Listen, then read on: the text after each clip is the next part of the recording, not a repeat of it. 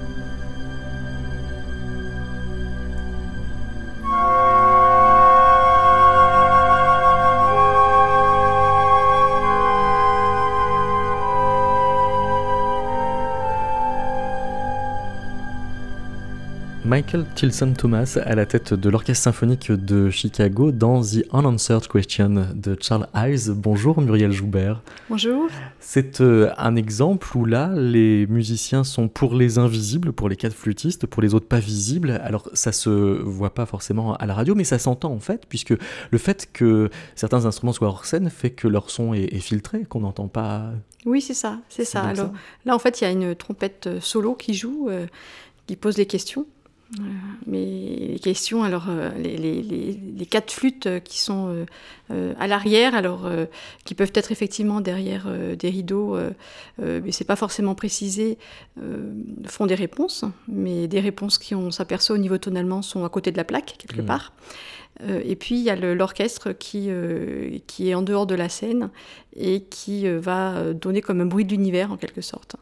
Et voilà, la question sans réponse, c'est euh, la, question existentielle qui est posée, mais à chaque fois, comme euh, nous dit euh, le poème auquel la pièce se rapporte, eh bien, chaque réponse est un mensonge. Et effectivement, au niveau de, l'audition ici de l'espace, on entend bien différents degrés. Donc là, on a un éloignement qui a une fonction dramaturgique, en fait, pour euh, mm. nous dire qu'il y a une déformation rhétorique quasiment. Tout à fait. Euh, on a d'autres euh, cas de musiciens hors scène. Bah, par exemple, quand Wagner met les musiciens dans une fosse, ça fait qu'ils deviennent invisibles au, public et que ça idéalise la musique? Oui, tout à fait.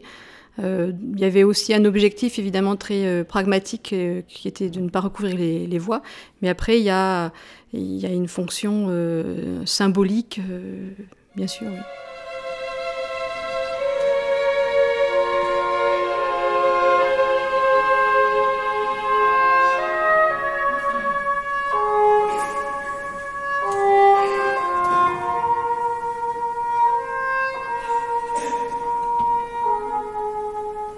Euh, dans, Tristan et Iseult, euh, on a euh, un corps anglais qui se trouve sur scène pour le coup, mais souvent en coulisses, et là aussi, il est censé venir d'ailleurs.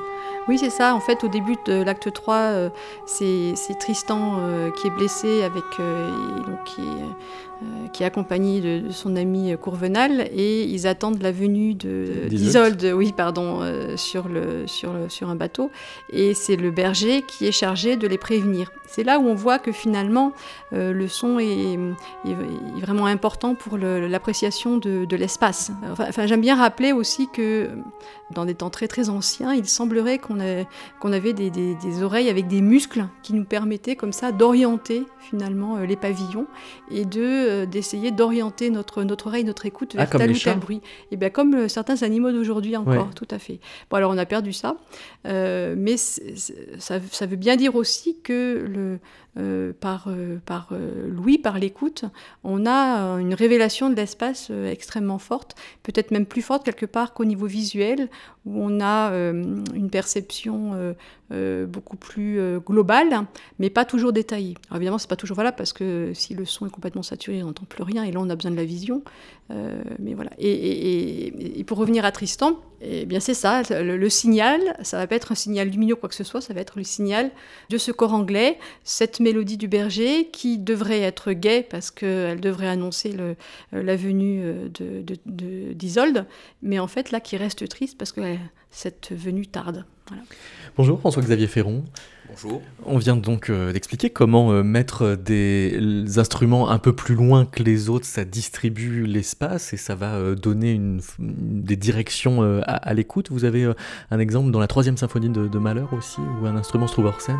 Je me souviens d'une performance de cette symphonie à Paris où j'avais oublié qu'il y avait un instrument en coulisses. Et dans le troisième mouvement, si je ne dis pas de bêtises, il y a un corps postal vraiment hors champ euh, et qui est très présent euh, dans la construction euh, de ce mouvement. Et le fait de ne pas le voir sur scène rajoute quelque chose d'assez magique au fait de l'entendre venir de loin en plus.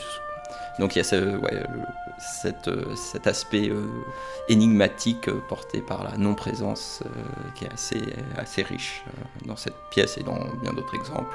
On, a déjà cité trois compositeurs, Charles Ives, Gustave Mahler à l'instant et Richard Wagner, ça veut dire qu'on est sur fin 19e, début 20e siècle, c'est des phénomènes qu'on peut trouver à d'autres époques de, l'histoire de, la musique. On peut remonter déjà un peu plus tôt dans le 19e siècle, on trouve un exemple dans la symphonie fantastique de, de Berlioz, Muriel Joubert euh, oui, euh, déjà euh, Berlioz dans la symphonie fantastique, à de nombreux endroits, il écrit loin, dans le lointain. Alors par exemple, dans, le cinquième mouvement, le, thème de, l'idée fixe là, qui, apparaît un peu déformé par, la clarinette en do, et, là c'est pareil, il nous met lointain. Voilà, donc ça veut bien dire qu'il veut qu'on perçoive quelque chose d'éloigné.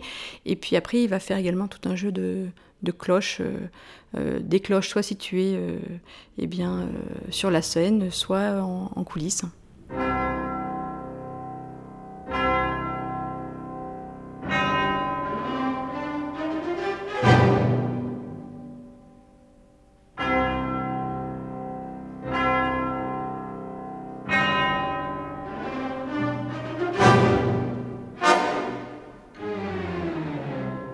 Extrait euh, du songe d'une nuit de sabbat de la symphonie fantastique euh, de Berlioz. S'il en arrive euh, à pouvoir investir ces, jeux de profondeur, c'est qu'il a une conception spatiale de, l'orchestre. oui, tout à fait. conception spatiale mêlée à une conception timbrique. Hein. On sait très bien que quand on réduit Berlioz au piano, ça ne convainc pas tout le monde dans tous les cas, totalement. Et ça, on peut le voir donc dans le, dans le Requiem. Berlioz était vraiment un, précurseur dans l'intégration de l'espace comme paramètre euh, musical. Alors évidemment, on revient toujours, c'est les Gabrielli euh, à Venise qui ont été les premiers expérimentateurs en Ça, divisant bien avant, pour le coup. Oui, bien avant. Mais après, il y a une petite phase. Euh, petite... Qu'est-ce qu'il faisait bien Gabrielli? Il plantait les choristes partout dans l'église, c'est ça? Voilà, il pouvait diviser jusqu'à trois groupes ou même plus dans cette immense basilique de Venise. c'est la basilique Saint-Marco. Et ils ont vraiment adapter l'écriture au fait de pouvoir éloigner euh, les, groupes euh, de chanteurs et donc de simuler des phénomènes d'écho, euh, des jeux de réponse, questions. L'espace est vraiment devenu un paramètre structurel avec eux. Et après la période classique, ça s'est il n'y a pas eu grand chose. Mozart a fait. On est plus dans le discours que dans sa spatialisation. Et avec Berlioz, ça revient vraiment en force. Mais c'est vrai que puisqu'on parle de spatialisation, dans la basilique Saint-Marc à Venise, il y avait réellement deux tribunes euh, qui faisaient euh, face l'une par rapport à l'autre. Et de ce fait-là, il y avait des, donc deux tribunes avec euh, la possibilité de mettre bah, deux chœurs différents, deux ensembles instrumentaux différents, et avec la possibilité comme ça de, de jeu, de déco entre les deux. Et après, effectivement, il y a une poly, des poly choralités quoi, qui se sont développées. Au début des années 1840, François-Xavier Ferron, on invente l'effet Doppler. C'est quoi? Alors on invente. Euh, enfin, on, invente, on découvre, on, nomme, Voilà, on le découvre, on, l'explique. L'effet Doppler, bah, justement, est un phénomène physique qui affecte n'importe quel phénomène ondulatoire. Pas, pas que le, son, mais euh, d'ailleurs il a été étudié par euh, le physicien autrichien Christian Andreas Doppler, qui travaillait sur les, les émissions lumineuses produites par les étoiles. Donc il ne travaillait pas sur le son quand il a montré ce phénomène. Donc c'est la conscience que euh, simplement l'observateur, en fonction de la distance qu'il a avec euh, ce qu'il observe, la distance joue sur sa perception. La distance, le déplacement, surtout. L'effet Doppler, ça se traduit par un décalage fréquentiel d'une onde observée euh, lorsque la distance entre l'émetteur de cette onde et le récepteur varie au cours du temps. Donc l'exemple parfait, c'est la voiture. Exactement. C'est ce qui fait que la voiture me paraît de plus en plus aiguë à mesure qu'elle s'approche de moi, et de plus en plus grave à mesure qu'elle s'en éloigne dans le bruit qu'elle émet Exactement, parce qu'il y a une superposition de deux vitesses, la vitesse de propagation des ondes acoustiques avec la vitesse de la voiture qui se rajoute. Donc l'effet Doppler va pas dans le domaine euh, sonore va pas s'entendre, se percevoir si la voiture se déplace euh, à 5 km/h.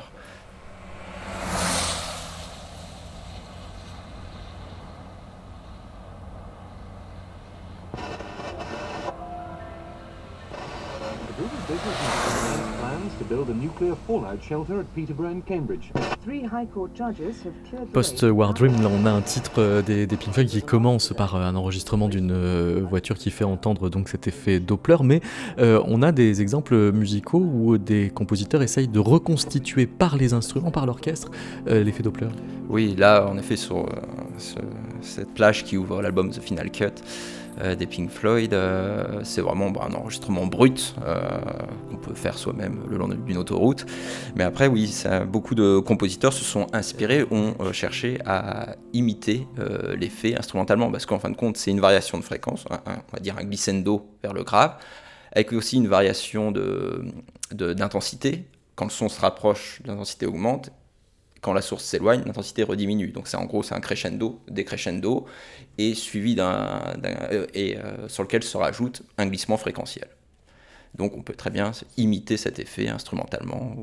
Comme le fait Gustave Mahler, hein, à nouveau. Mais eh ben, il y a un exemple remarquable, en effet, fin 19e, euh, à la fin de la deuxième symphonie, d'un mouvement de la, symphonie Résurrection.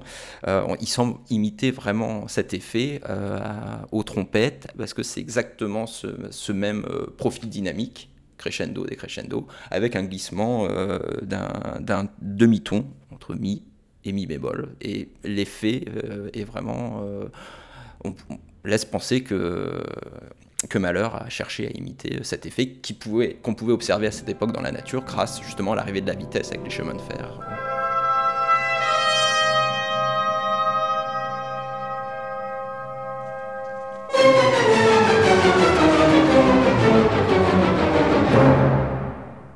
Muriel Joubert, à la fin du 19e siècle, en peinture, euh, on a ce mouvement qui est l'impressionnisme et donc euh, sortir euh, de l'atelier pour faire des peintures. Et en musique, on a l'impression aussi qu'il y a un effet du dehors sur la musique quand on qualifie par exemple Debussy comme impressionniste. Et précisément, chez Debussy, il y a des rapports comme ça de proche et, de lointain, il y a de l'espace. Oui, c'est ça. D'ailleurs, c'est intéressant parce qu'au moment même où où les impressionnistes vont mettre à mal euh, tout ce qui est perspective euh, issue de la tradition de, la Renaissance, euh, et donc réinvente un, langage pictural. Debussy aussi fait de même. Et ben, effectivement, par rapport à ces effets d'éloignement et de rapprochement, il va appliquer des effets d'écriture qu'on pouvait trouver déjà, ceci dit, à l'époque romantique. Hein. Tout ce qui est remous de, vagues dans la mer, par exemple, et tout ce qui est travail sur les nuances. Hein. Euh, ça semble très évident comme ça. Ben voilà, un effet de rapprochement, un effet de crescendo, d'éloignement des crescendo, même si on sait qu'acoustiquement, euh, pour l'oreille en tous les cas, ça suffit pas d'appliquer cet effet. Et en plus, il va accumuler des instruments au niveau de l'écriture orchestrale, qui fait que c'est pareil, on il va avoir une densité sonore de plus en plus importante, euh, un effet d'augmentation de volume, de densité. Donc comme ça, il allie ces différents paramètres hein, de manière assez évidente. Et on s'aperçoit que même finalement, tout cela devient même des topiques. Hein, de, l'écriture musicale. On commence euh, euh, en rentrant dans la matière tout doucement. Alors c'est vrai qu'on le voit beaucoup à partir de la fin du 19e siècle, euh, mais on pourrait sans doute trouver des cas précédemment. Et donc on commence par rentrer dans la matière sonore, ce qui fait que ça fait comme un effet de rapprochement, puis après à la fin on s'en éloigne en quelque sorte. Donc, on va écouter le, début de, fête dans les, nocturnes avec bah là un empilement des, paramètres pour servir un même effet qui est manifeste.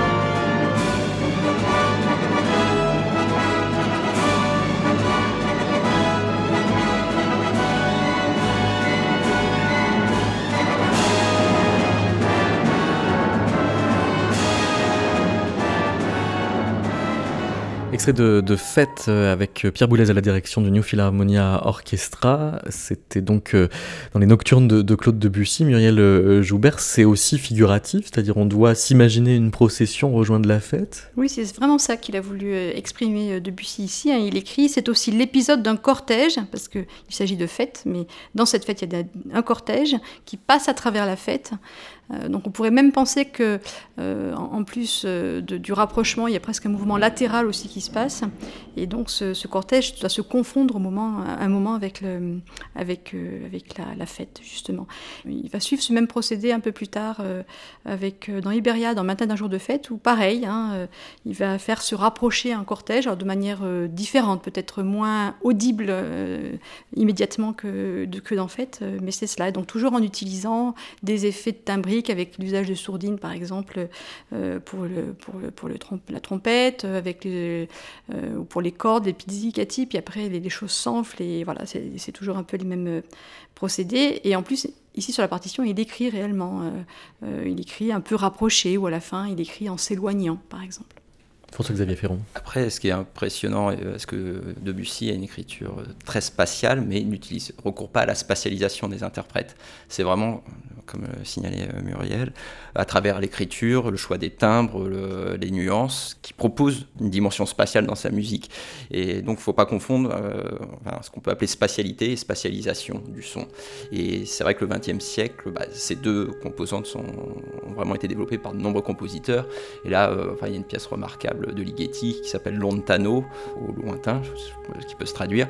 Et il explique bien qu'il a fait plein d'associations spatiales, mais qu'à la fin, on croit même que les corps sont en coulisses par des jeux d'association, de, timbres, d'écriture, alors que voilà, tout l'orchestre se situe euh, sur place. Donc il y a vraiment une, par ces compositeurs-là, euh, quand il y a une maîtrise de l'écriture, on peut vraiment créer des sensations spatiales très prégnantes sans recourir à des artifices de spatialisation. On réévoquera euh, Ligeti euh, à la fin de, l'émission. En attendant à vous entendre, il devrait y avoir d'éloignement partout. Il y a un rythme de marche finalement.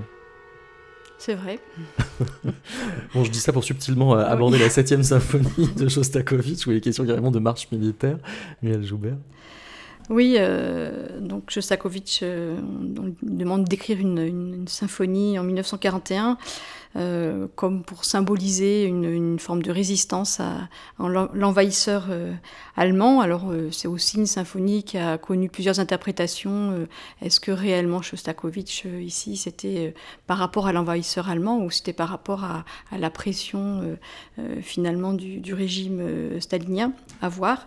En tout cas, il dit qu'à propos de son premier mouvement, il associe euh, ses sons à la, à la guerre. Et en fait, euh, si euh, on évoque ce mouvement-là, c'est qu'il y a une marche au milieu du mouvement sur un thème qui dure 18, 18 mesures et qui va être répété un certain nombre de fois et qui est vraiment un très très long rapprochement, basé sur un, un ostinato qui évidemment rappelle le boléro de Ravel.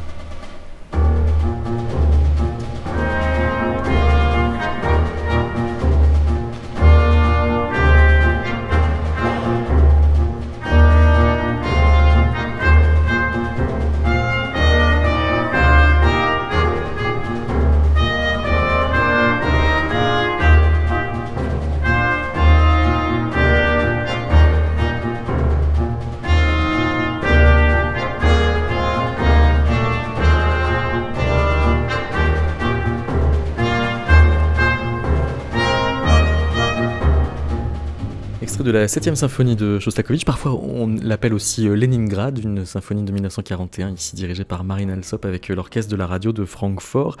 Euh, on parle donc marche. Il y a aussi une marche des pèlerins dans Harold en Italie de, Berlioz, Marielle Joubert. Oui, bah voilà, c'est un peu le même principe encore. Hein. C'est un groupe qui passe. Donc c'est une, œuvre qui été écrite en 1832, alors que Berlioz était à Rome. Et là, on a vraiment, on entend le les pèlerins qui s'approchent, euh, avec au niveau harmonique aussi euh, euh, des effets aussi inattendus, je dirais, que, que dans le Shostakovich qu'on vient d'entendre. Et puis voilà, il y a un rapprochement qui dure comme ça plus de trois minutes, ce qui est assez long quand même. Voici un extrait.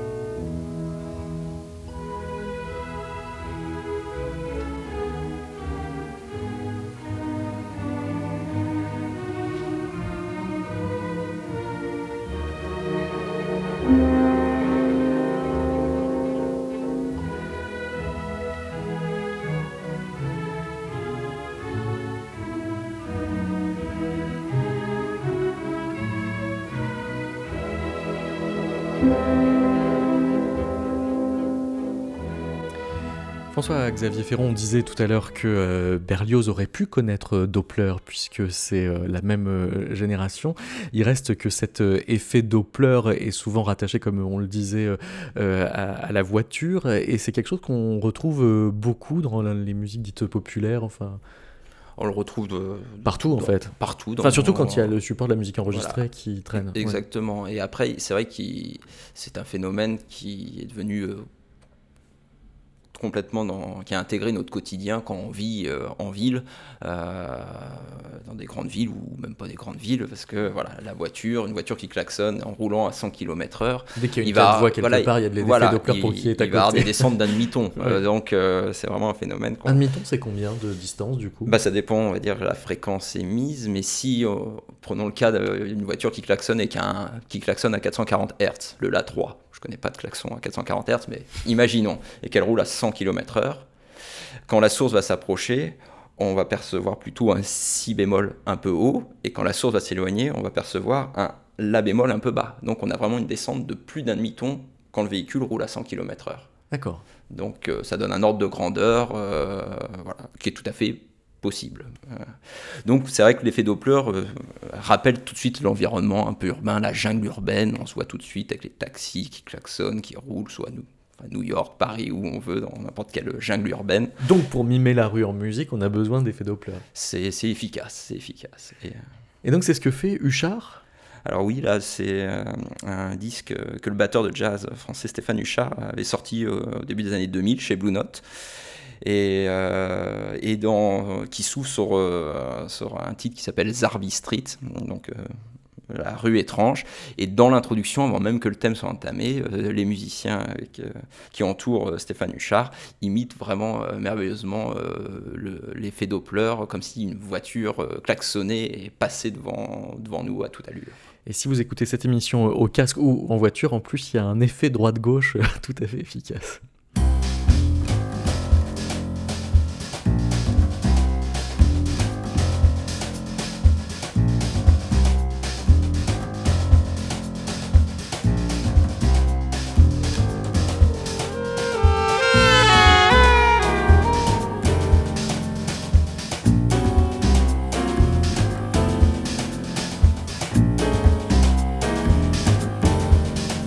On a bien entendu euh, le ou, les sax, mais alors ils ont fait un, battement justement d'un demi-ton. Euh... Oh, j'ai pas, pas analysé en détail euh, la, non, mais la, la descente. Mais euh, comme vous le signalez, en plus l'effet. Ce qui est marrant parce que c'est que l'effet Doppler fait pas de palier, il passe pas d'une note à l'autre, il est continu, alors que là il est reproduit par un palier. Oui, légèrement. Enfin, on sent une petite inflexion quand même. ils essayent de faire le plus continu possible. Et euh, comme vous l'avez précisé, euh, l'effet stéréophonique droite-gauche euh, rajoute, nous, nous, plonge vraiment dans cet environnement. En tout cas, on connaît bien. Ouais, c'est impressionnant. Mm. Et alors, on peut aussi faire des variations musicales sur l'effet Doppler. Alors là, toujours dans l'univers des voitures, du milieu de la route, bah, il y a un album mythique d'un groupe tout aussi mythique qu'est le groupe de musique électronique allemand Kraftwerk, euh, fondé par euh, Ralph Hutter et Florian Schneider. Bah, leur premier album officiel s'appelle euh, Autobahn, Autoroute.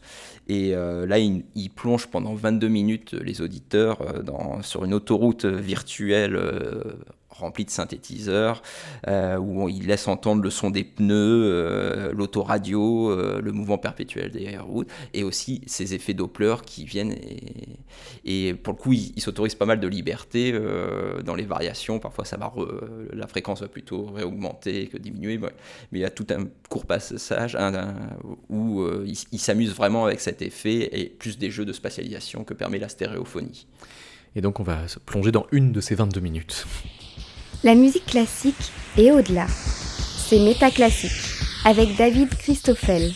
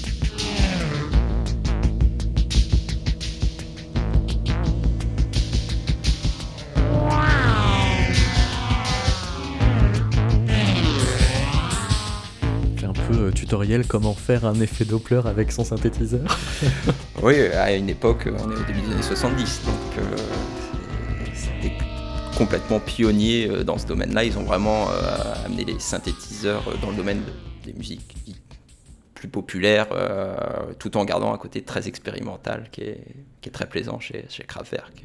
À défaut d'effet Doppler, comment on fait du proche et du lointain au XVIIIe siècle, Muriel Joubert? Bon, On en fait en fait depuis très longtemps euh, grâce à l'effet de l'écho, mhm. tout simplement. Euh, l'écho, qui, comme la réverbération quelque part, qui sont révélateurs euh, d'espace. Alors il y a une différence entre les deux et, François Xavier est beaucoup plus spécialiste dans les sciences acoustiques que moi-même, donc euh, sans doute qu'il pourrait m'expliquer. Mais en, gros, finalement, quand, la réverbération est, trop grande, dépasserait 50 millisecondes, eh bien on a un phénomène d'écho, c'est-à-dire une source originale qui se, qui se répète et qu'on entend plus distinctement. Et c'est vrai que en tout cas, les deux effets sont, révélateurs d'espace. Et ça, les compositeurs euh, l'ont utilisé. Alors, euh, on peut penser euh, dans la deuxième moitié du XVIe siècle à Roland de Lassus, hein, qui a écrit une pièce écho, soit conçue pour ensemble du cuivre, a priori, ou alors également pour groupe choral, où il écrit simplement une partie à quatre voix qui va faire chanter en canon, à distance de, l'équivalent d'une mesure, même si à l'époque il n'y a pas de mesure. Et donc, avec, avec un effet comme ça de d'écho et d'éloignement euh, par cette même manière. Et puis par la suite, euh, il y a de nombreux compositeurs. Alors évidemment, dans, tout le répertoire, je dirais, euh, depuis et jusqu'à aujourd'hui, les compositeurs ont utilisé le phénomène de l'écho comme, comme effet d'éloignement en fin de pièce notamment. Mais il y a des compositeurs actuels qui l'utilisent dans, leur, dans leurs écritures.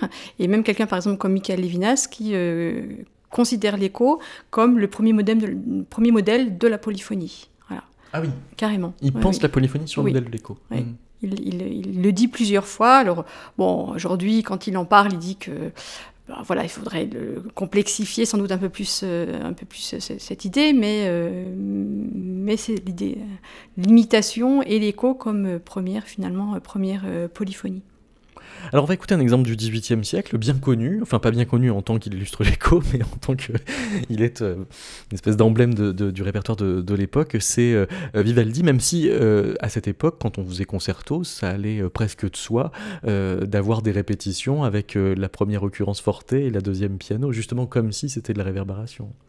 Euh, oui, c'est ça. Disons que euh, à l'époque baroque, euh, le, grand l'ère du, concerto où il y avait comme ça des dialogues entre les groupes. Et encore une fois, ça vient de aussi entre autres de la basilique Saint-Marc de Venise avec nos, deux tribunes. Et, avec Vivaldi, oui, dans ces concertos, on a ces effets-là. Donc par exemple dans le dans l'opus 3 numéro 11 de, de l'Estro Harmonico au tout début.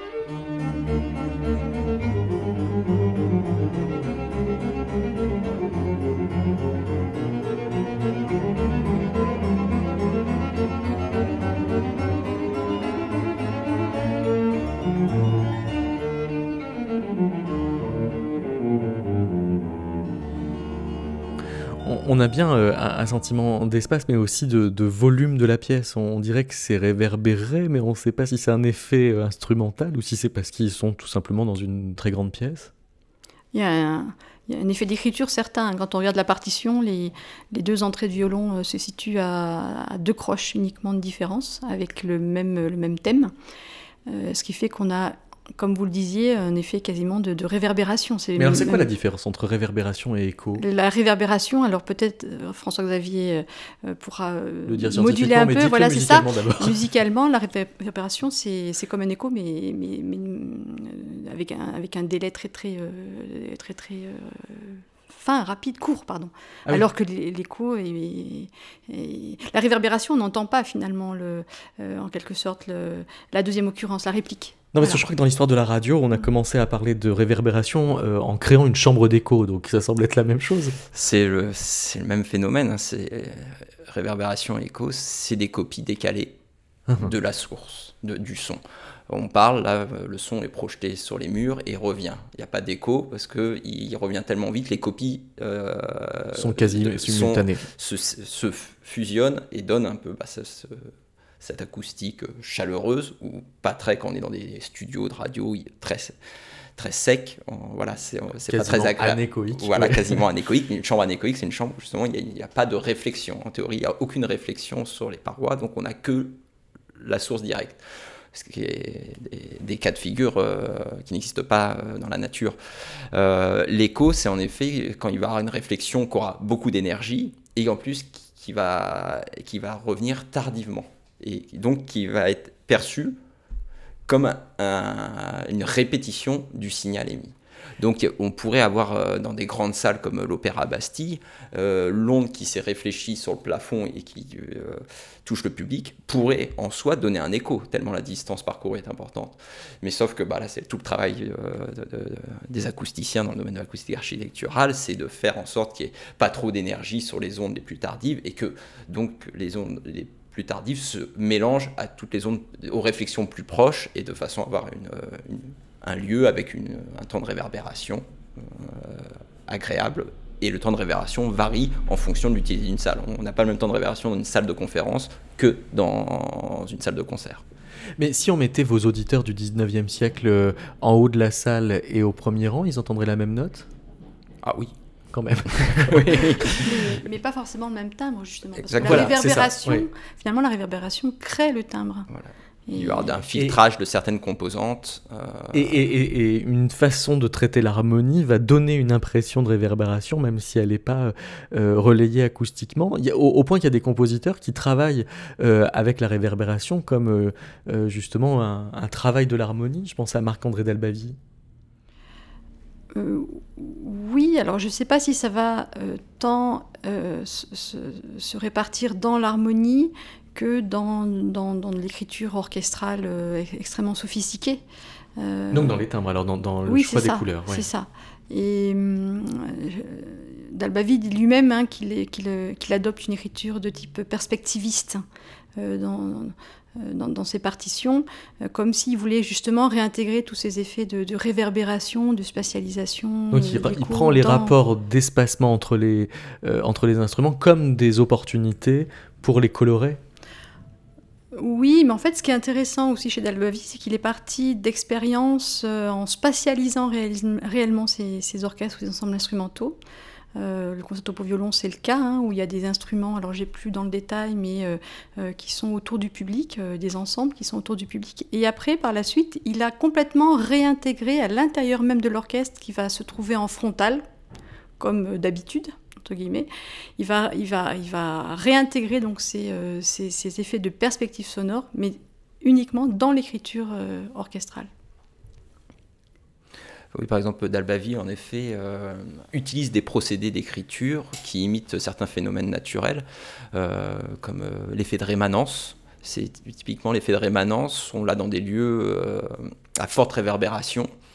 L'oreille va tendance à prolonger le son, alors que physiquement, euh, il n'y en a plus. Quand il y a eu un long temps de réverbération, on ne sait plus trop à un moment quand est-ce que bah, n'y a plus de signal ou pas. Donc l'oreille peut prolonger un petit peu alors que physiquement, il n'y a, y a, a, vraiment plus de son.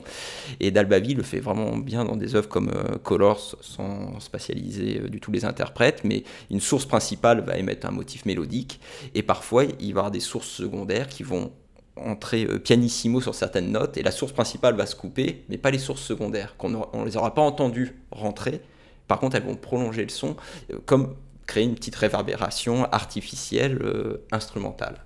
Et donc de jouer avec le seuil entre ce qui n'est plus du son et ce qui est déjà de la résonance. Voilà, là, ouais, c'est une façon de prolonger euh, la résonance des instruments, mais surtout, tout l'art, c'est de ne pas faire entendre, on n'entend pas l'entrée des instruments. C'est ça qui, qui donne cet effet de réverbération.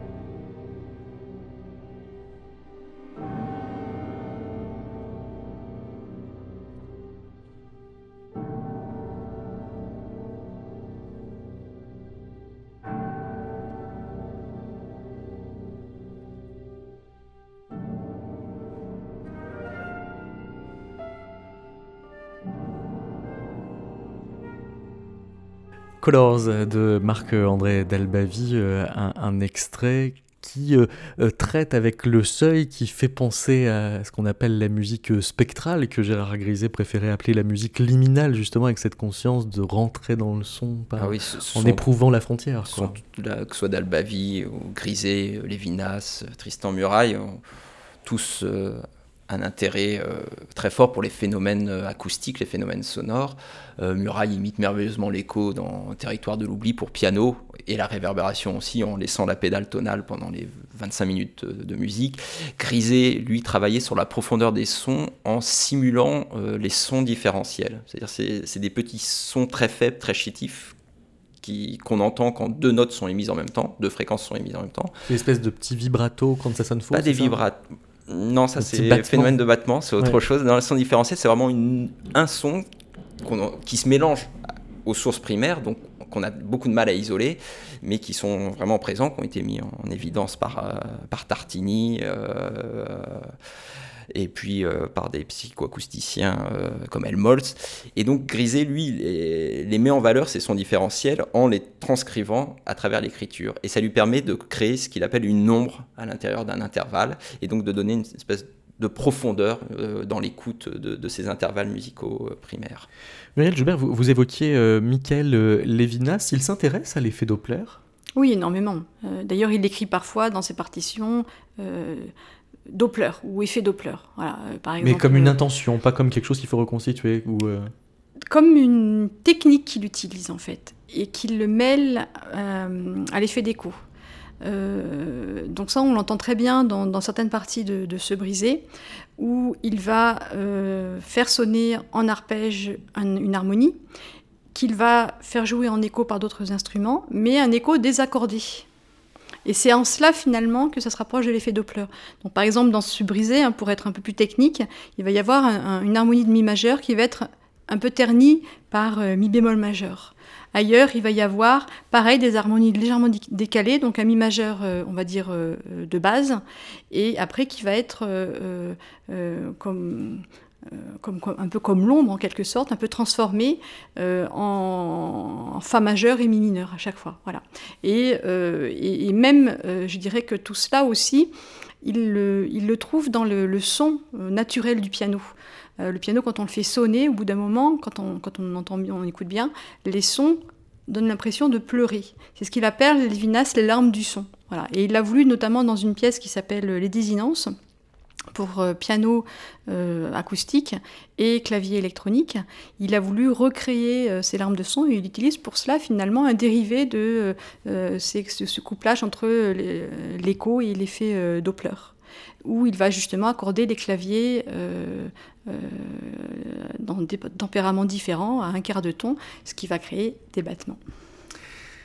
Euh, François-Xavier euh, Ferron, vous avez relevé une sorte de coïncidence euh, autour de 1845. Vous évoquiez tout à l'heure un certain Ballot qui avait vérifié les, équations de, Doppler. Et oui, et dans le champ, dans le domaine du son, en effet, et c'est aussi en 1845 que Hans Christian Andersen publie La petite fille aux allumettes. Donc Bon, jusque-là, il n'y a pas de coïncidence. Euh, sauf que. Sauf que ben, Helmut Laronman a adapté euh, ce, conte en faisant un opéra euh, intitulé La jeune fille aux allumettes, musique en images. Le sous-titre est très parleur. Et dans un entretien, dans un texte de Laronman intitulé Les sons représentent des événements naturels, Laronman revient rapidement sur l'histoire de la petite fille et explique son approche naturaliste des phénomènes sonores, dont euh, les bruits de moteur, euh, parce que c'est une adaptation plus moderne euh, que donc qui se déroule pas en 1845. Donc cette petite fille traîne dans la rue, elle est entourée de véhicules et tout le premier acte d'ailleurs s'intitule In der Strasse dans la rue. Et la crée vraiment cette ambiance urbaine stressante et va plusieurs fois imiter l'effet Doppler grâce à des combinaisons instrumentales bah, dont lui seul a le secret pour créer cette dramaturgie.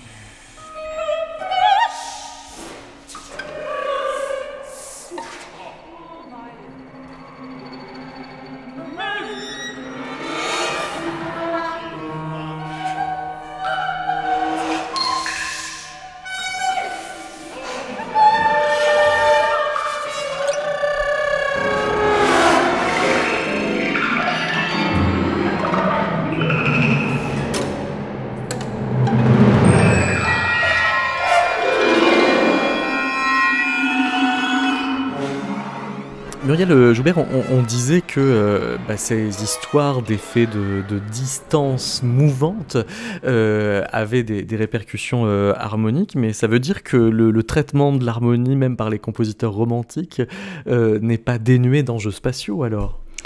Oui, c'est ça. Disons que si, on part du système tonal, donc inventé, entre guillemets, euh, au début du XVIIe siècle. Si on part du système tonal, on peut envisager le système tonal comme euh, finalement un langage qui euh, gravite hein, autour d'une note pôle, et avec des subordonnées aussi, évidemment, la dominante, la sous-dominante, etc. Et ce qui fait que on, pourrait imaginer qu'il y a bien des, effets de, distanciation par rapport à la tonique, par exemple, ou même par rapport à la dominante, mais en réalité, on est plus dans, une histoire de, discours de discours euh, temporel, et plus que de spatialisation. Et après, au XIXe siècle, quand les compositeurs commencent à, essayer d'explorer euh, euh, d'autres couleurs harmoniques, eh bien, on va s'apercevoir qu'il y a des, des enchaînements d'harmonies qui créent euh, des effets de, distanciation. Alors difficile de dire si ça crée euh, l'éloignement ou le rapprochement, au contraire. Euh, bah, après, je pense que ça dépendra vraiment des oreilles. Euh, mais par exemple, chez Schubert, on a ça. On a ça aussi chez Chopin, chez Brahms. Chez Schubert, on a ça. par exemple, dans sa, sonate en si bémol de, 960, dans le premier mouvement, où là, il, il, va faire entendre dans son exposition de forme sonate trois thèmes. Un premier thème en, si bémol majeur.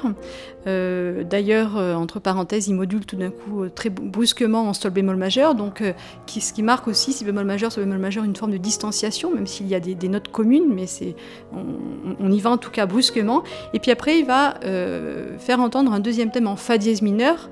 Donc là, vous voyez, si bémol majeur, fa dièse mineur, il n'y a plus de, notes communes ou voilà, donc on a, des effets comme ça d'éloignement. Alors même si c'est difficile de percevoir parce que là, les, thèmes sont, sont quand même amenés tonalement. Et puis euh, un troisième thème en Fa majeur ici, qui est la dominante, euh, bien évidemment, mais Fa dièse mineur et Fa majeur, là aussi, on note une différence.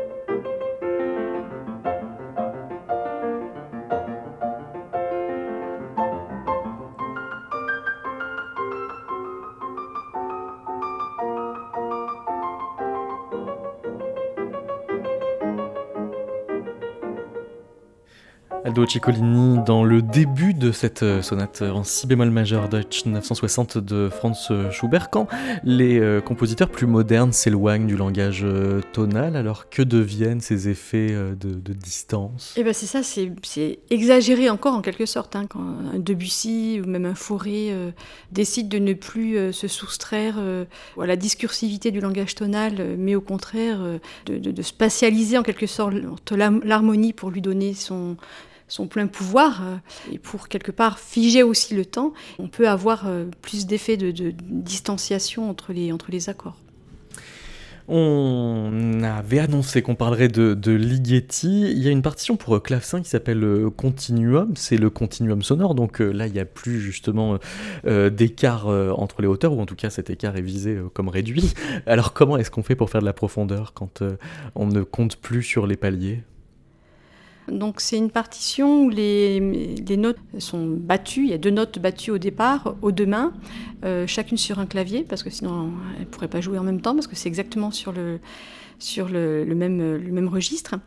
Et au bout d'un moment, il y a euh, en quelque sorte une main qui va quitter l'autre euh, en rajoutant une note. Et à ce moment-là, on a vraiment l'impression d'une profondeur qui va se creuser ici, parce qu'il y a une main qui quitte l'autre tout d'un coup, donc elle ouvre une autre voie en quelque sorte, et puis aussi parce que cette main-là, ça, crée un autre effet d'illusion, euh, cette main-là va finalement apporter un, tempo différent, un rythme différent, alors que la pièce est écrite du début jusqu'à la fin en croche, mais on va avoir l'impression comme ça, deux mains qui ralentit le mouvement, tout simplement parce que dans son motif, au lieu d'avoir uniquement deux notes, il va y en avoir trois, puis quatre, et à chaque fois ça ralentit finalement les points d'appui du petit motif.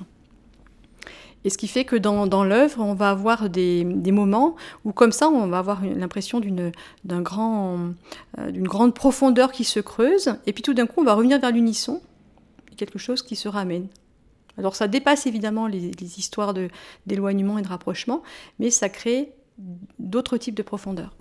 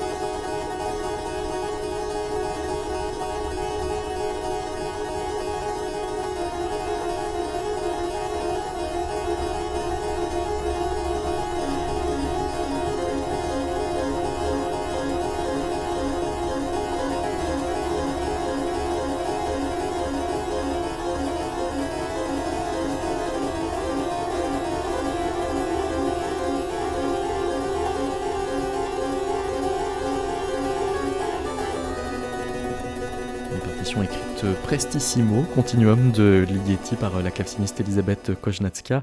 François-Xavier euh, Ferron, vous nous avez apporté une autre partition de Ligeti où il y a à la fois effet Doppler et euh, déplacement des, protagonistes sur scène. Alors c'est euh, Ligeti a toujours été féru d'illusions musicales, de, mise en scène de, de véritable trompe-l'oreille. Donc ça c'est dans son opéra Le Grand Macabre où il y a une scène au moment où l'orchestre l'écriture simule l'effet Doppler, qu'on a vu, une descente euh, à peu près d'un demi-ton d'un ton, avec euh, une variation euh, d'intensité qui correspond à l'effet Doppler. Et en plus, sur scène, c'est un moment où les protagonistes traversent la scène de gauche à droite ou de droite à gauche, selon les mises en scène. Donc il y a vraiment à la fois une composante visuelle qui nous rappelle le, déplacement d'une voiture qui passe devant nous, et avec un, contenu sonore euh, en adéquation avec ce déplacement qu'on voit sur scène.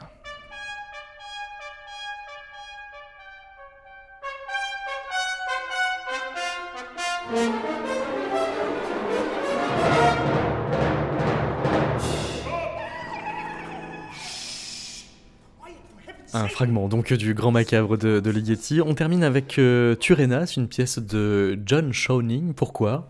Alors là, il y a un lien très intéressant. John Shawning, euh, qui est très connu dans le domaine de l'informatique musicale, euh, dans le domaine de la synthèse sonore et des synthétiseurs, parce que c'est l'inventeur de la synthèse par modulation de fréquence euh, au début des années 70, qui, a permis l'essor des synthétiseurs Yamaha. Mais bon, là, c'est pas pour ça. C'est Shawning aussi a développé un algorithme de spatialisation à la même époque, donc entièrement fait à partir d'outils informatiques. Et, euh, et Schoening était proche de Ligeti. D'ailleurs, euh, Ligeti était venu travailler à Stanford. Puis Ligeti a ramené euh, Schoening dans ses bagages à Darmstadt au début des années 70. Enfin bon, les deux hommes étaient très, très amis. Et Schoening a vraiment développé un art de l'illusion spatiale en développant cet algorithme. et l'algorithme lui permet aussi bien de jouer sur la direction des sources, généralement dans un espace quadriphonique. Donc il, dépasse la stéréophonie en mettant les auditeurs au, milieu de quatre haut-parleurs. Donc il crée une quadriphonie. Il contrôle la direction des sons euh, de manière classique en modifiant euh, euh, l'amplitude entre le canal gauche, canal droit ou le canal droit avant, le canal de, droit arrière, mais où il est très fort, c'est qu'il crée une véritable illusion de profondeur, non pas juste en jouant sur le volume, parce que ça suffit pas, mais en jouant sur le dosage euh, de l'énergie dans le signal sonore. Parce que plus un son est émis au loin, plus l'énergie des ondes qui sont réfléchies sur les parois vont être importantes par rapport à l'énergie de l'onde qui vient directement à l'auditeur. Et ça, son algorithme permet de, simuler ce, dosage d'énergie entre les ondes réfléchies et l'onde directe. Et c'est ce qui lui permet de faire des effets de profondeur euh, très, très prégnants. Et pour les mouvements, euh, donc il, joue sur la profondeur et la direction, mais quand il veut faire des mouvements rapides, son algorithme simule l'effet Doppler, c'est-à-dire va rajouter de légères variations de fréquence afin de donner une illusion de vitesse. Donc le procédé est inversé. C'est l'algorithme altère les fréquences pour donner une sensation de vitesse. Et tout ça est remarquablement mis euh, en musique dans une pièce qui s'appelle Turenas, entièrement synthétisée par, ordinateur, qui date de 72 et dans laquelle euh, explique Jean-Claude Risset, un autre grand illusionniste, euh, euh, instaure un espace illusoire. C'est l'audition qui l'instaure, qui le construit, qui l'infère à partir des indices qu'elle détecte dans les sons. Schoening suggère à l'auditeur une localisation irréelle mais prégnante. Eh bien, laissons à Jean-Claude Risset le mot de la fin de cette émission. Merci beaucoup, François-Xavier Ferrand. Merci à vous. Et merci, Muriel Joubert. Merci. Si vous avez raté le début de l'émission, vous pouvez la retrouver en replay sur metaclassique.com.